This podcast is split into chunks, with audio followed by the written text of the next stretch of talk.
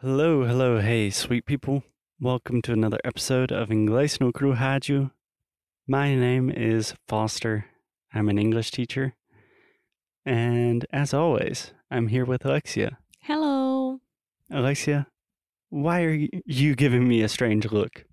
No, I'm not. That's not fair. I think I was being weird during the introduction, so you gave me a strange look. Don't think so. Okay. Well, this is a podcast. Just like you during our team meeting when you say something and then Felipe and I we are thinking about what you just said and we're like aren't you guys gonna say anything? You all look confused. Well, I think that is a perfect place to start the show today because today we are talking about total confusion, chaos. the social media blackout. The social media what? Blackout. Okay, so we're calling it a blackout. It- Not we, the world is apagão. Yeah. Can I give you a first explain what a blackout is? Apagão. Apagão. Secondly, can I give you a quick pronunciation recommendation? Yes, sir. When we say the word black or blackout, the a sound is very open and to the front. Black. Yeah. So imagine the words black cat. Oh, that's a good one. Black cat. Black cat. Look at that black cat wearing a hat. Quem? The black cat wearing a hat. the black cat wearing a hat. Yeah. Wearing a hat. Yeah. So what I was hearing at first, Alexia, and this is super common for Brazilians, is almost to say like an eh, like uh, pois é. uh, because in Portuguese, we, Eh. if we are gonna say blackout, blá, blá, é blackout. exactly. Então, ah, preciso comprar um blackout lá pra sala. Yeah. So in English, the sound is a little bit more open. Which, blackout is also the curtain, right? You can say a blackout curtain. Yeah. Yeah, Yeah. tons of connections here. But in English, this ah ah sound, it's a little bit more open and a little bit more to the front. So when I say to the front, imagine you are pushing your tongue, your teeth, your lips to the front of your mouth and it gives you that really intense ah ah sound. So it's like your mouth is making a square. Can you try this, Alexia? Blackout. Excellent. Exaggerate as much as possible. Blackout. Blackout. That's. Apple. Apple. Disaster. Disaster. Excellent. Okay. So it's not bleh, blackout, but blackout. Blackout. So, Just a quick interruption. If you think that dialogue between me and Alexia, if that was interesting, wouldn't be Alexia and I? no, Why? don't ask me those kind of questions, please. right now, I'm trying to say if you're interested in pronunciation, Sound School, our pronunciation conversation course is still open until October 15th for the last time ever. If you want to say blackout correctly 100% of the time, we would love to have you as a student. Okay, Alexia, tell me about this WhatsApp, Facebook craziness. So, for me, it was like I was going to the supermarket and then I talked to you, hey, would you like anything special from the supermarket? um, and he said, no, I went to the supermarket, didn't care about my phone at all. And then I, I found your new toothbrush, right? The electric one. And I wanted to send you a picture of it so you could see, okay, uh, this is what I want, this is not, this is not what I want. And then WhatsApp was down.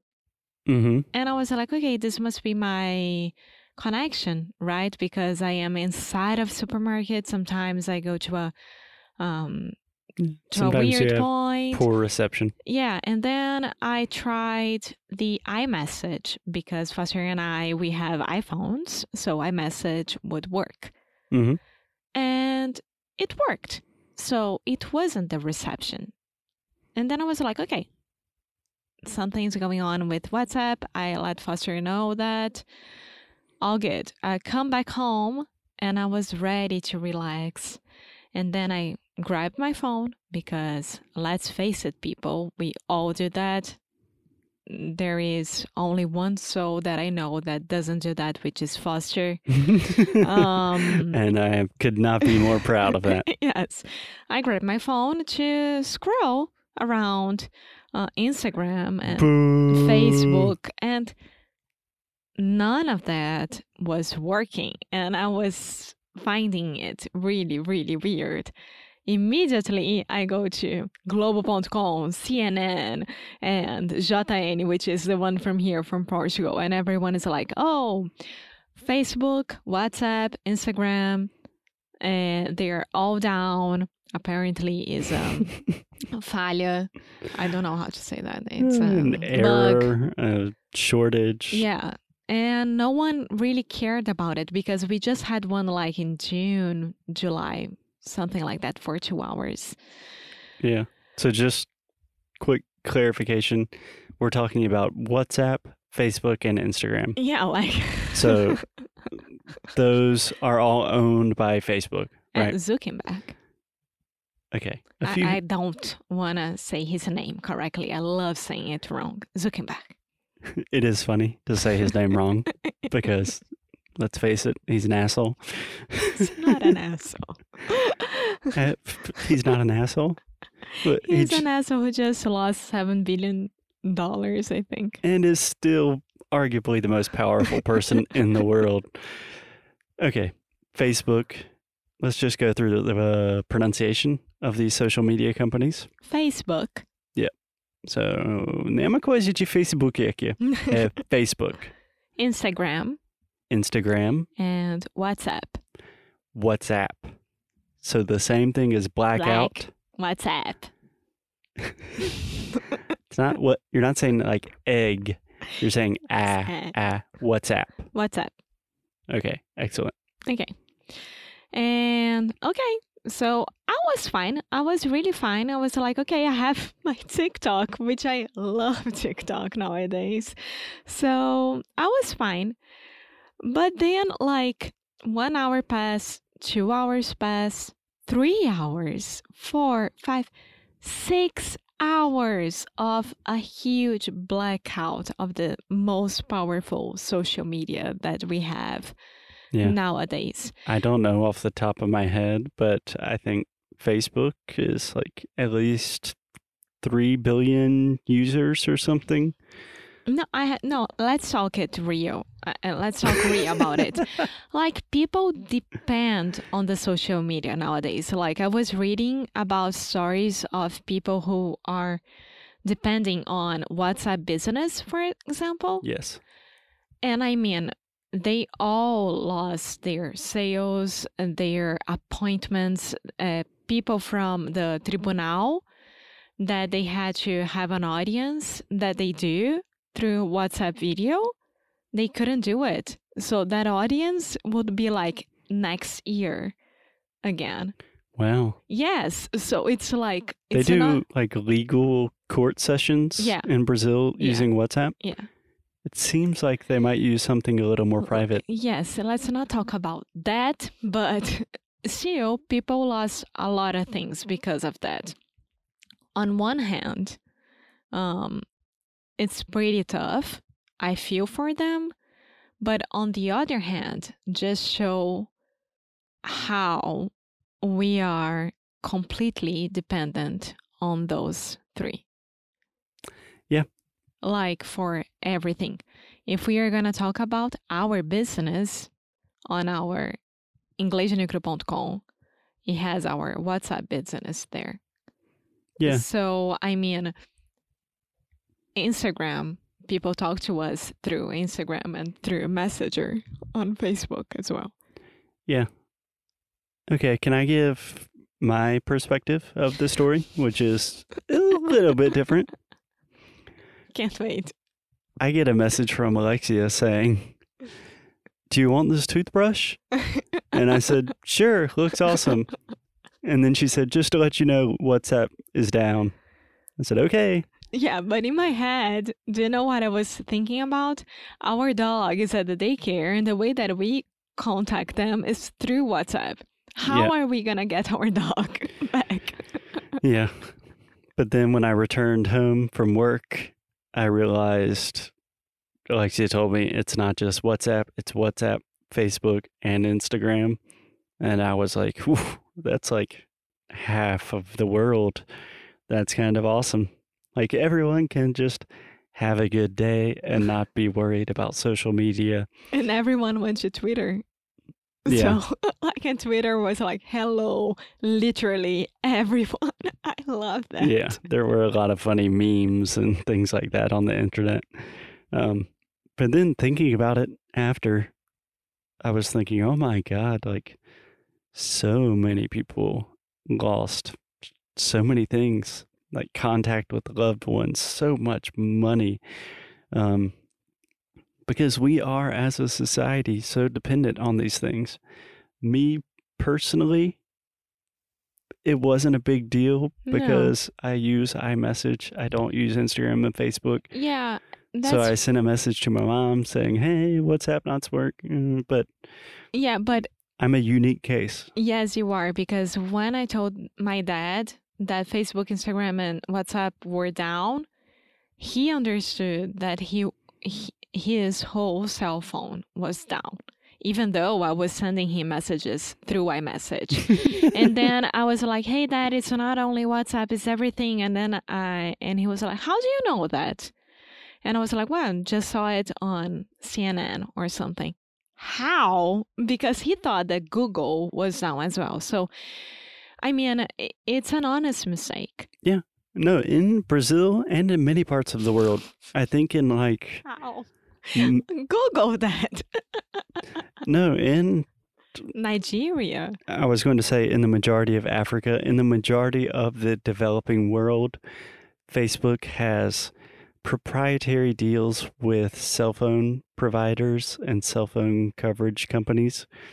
So you can get a new phone, but the only thing that's on it is Facebook and WhatsApp, and that's free. Here, if you go to Vodafone today to buy a new cell phone, hmm you can get a new cell phone with a, a normal plan, cell phone plan plan. Mhm. And WhatsApp is there. So like and WhatsApp won't take out your data. You know? I don't know. Então, se você fechar um plano de celular com a Vodafone, Yeah. É, toda vez que você usar o seu WhatsApp, por exemplo, na rua e tá usando o plano de dados, não vai sair do seu plano de dados. Então, por isso que quando eu falo para você que o WhatsApp para WhatsApp here is for free, Yeah. it's because of that. Yeah. So Facebook is paying to be on everyone's phone. Yeah. So they're saying, "Hey, we'll give you a we'll give you a phone for free, but you're going to use Facebook and WhatsApp and Instagram. We're going to steal all of your data, and then one day that's going to crash, and the world is going to burn." Do you know what I imagined when I saw that, especially WhatsApp was down? It took me back to Porta dos Fundos where I used to work. And I was like, imagine those people recording a video, which they were today. And like the way that we talk on set is through WhatsApp. So it's like, I want to talk to the people from the um, makeup station. I'll send them a message saying, "Hey, we need you here," Mhm. and then they will come. Yeah. It, it would be extremely confusing for them. Or imagine if YouTube went down. that wouldn't be very good for Porta dos Fundos. no. Or imagine if Spotify went down. Oh my goodness. That would not be good for us. No. So I think the moral of this story is well, there are a lot of different takeaways from this story. But I think it was very eye opening for a lot of people that, whoa, we are really dependent on like a small monopoly of, in this case, just one person. It's just Zuckerberg. And I don't know what your opinion on capitalism and monopolies are, but if just that one guy can have a bad day and it ruins the world for half the population, that's a dangerous place to be. Yeah, yeah. Well, I loved all the memes from Twitter. I had so much fun looking at that. And you had to admit that you had to. A lot of fun Uh, yeah, there was some funny stuff that Alexia showed me. yes. So, guys, let's face it, we are all dependent on that. Except for Foster. um, we should have a way of not being dependent on that that much. hmm And Like maybe going for a walk. no, and remember, you can always call someone like through your phone. You don't need WhatsApp to do that. So this will keep working if you need to talk to someone because I read a story about a girl that sent a message to her dad saying that she was not feeling okay because she um, has diabetes and her sugar was down and she passed out for two hours. Her dad was watching TV, he didn't get the message. And like instead of calling him, she sent a message and it wasn't working. And yeah. On that bright note, you can follow us on Instagram at English no Cru. As always, keep up the good fight. and lose well. Bye.